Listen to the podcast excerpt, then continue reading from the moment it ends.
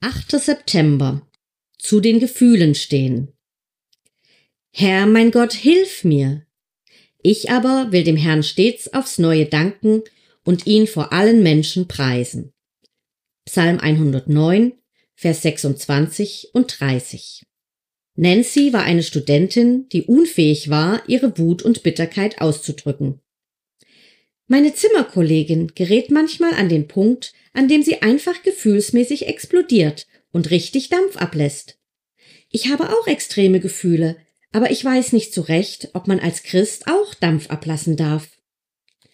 Ich schlug die Bibel bei Psalm 109, Vers 1 bis 13 auf und las ihr Davids zornige Worte vor, die gegen einen Feind gerichtet waren. Was soll denn das in der Bibel? fragte Nancy entrüstet. Wie konnte David so böse Dinge für seine Feinde erbitten? Das ist doch purer Hass.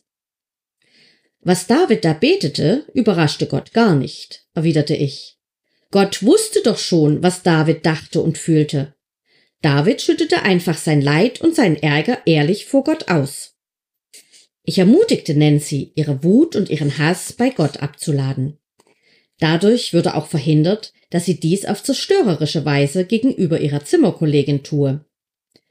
Ich erinnerte sie ebenfalls daran, dass David nicht nur ehrlich seine Gefühle äußerte, sondern auch zugab, dass er Gott brauchte. Er beschloss den Psalm mit dem Gebet Herr mein Gott, hilf mir, rette mich in deiner Gnade. Ich aber will dem Herrn stets aufs neue danken und ihn vor allen Menschen preisen. Psalm 109, Vers 26 und 30. Ich finde, dass David seine Gefühle auf gesunde Art und Weise äußerte. Glauben Sie, dass Gott sich freuen würde, wenn Sie in Ihrer Gebetszeit wütend, deprimiert oder frustriert sind und dann frommes Zeug plappern, als ob Gott nicht wüsste, wie Sie sich fühlen? Nein, nicht, wenn seine Einstellung hinsichtlich Heuchelei immer noch gültig ist. In Gottes Augen sind sie nur dann richtig, wenn sie echt sind. Seine Gefühle einzugestehen bedeutet auch, vor guten Freunden aufrichtig und echt zu sein. Auf seinen Reisen nahm Paulus meist Barnabas, Silas oder Timotheus mit, auf die er sich verlassen konnte.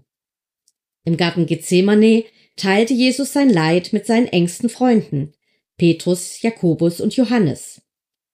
Wenn Sie zwei oder drei solche Menschen in Ihrem Leben haben, dann sind Sie wirklich gesegnet. Gebet. Danke, Herr, dass ich dir gegenüber echt und aufrichtig sein darf. Hilf mir, einige vertrauensvolle Freunde zu finden, die meine emotionale Ehrlichkeit willkommen heißen.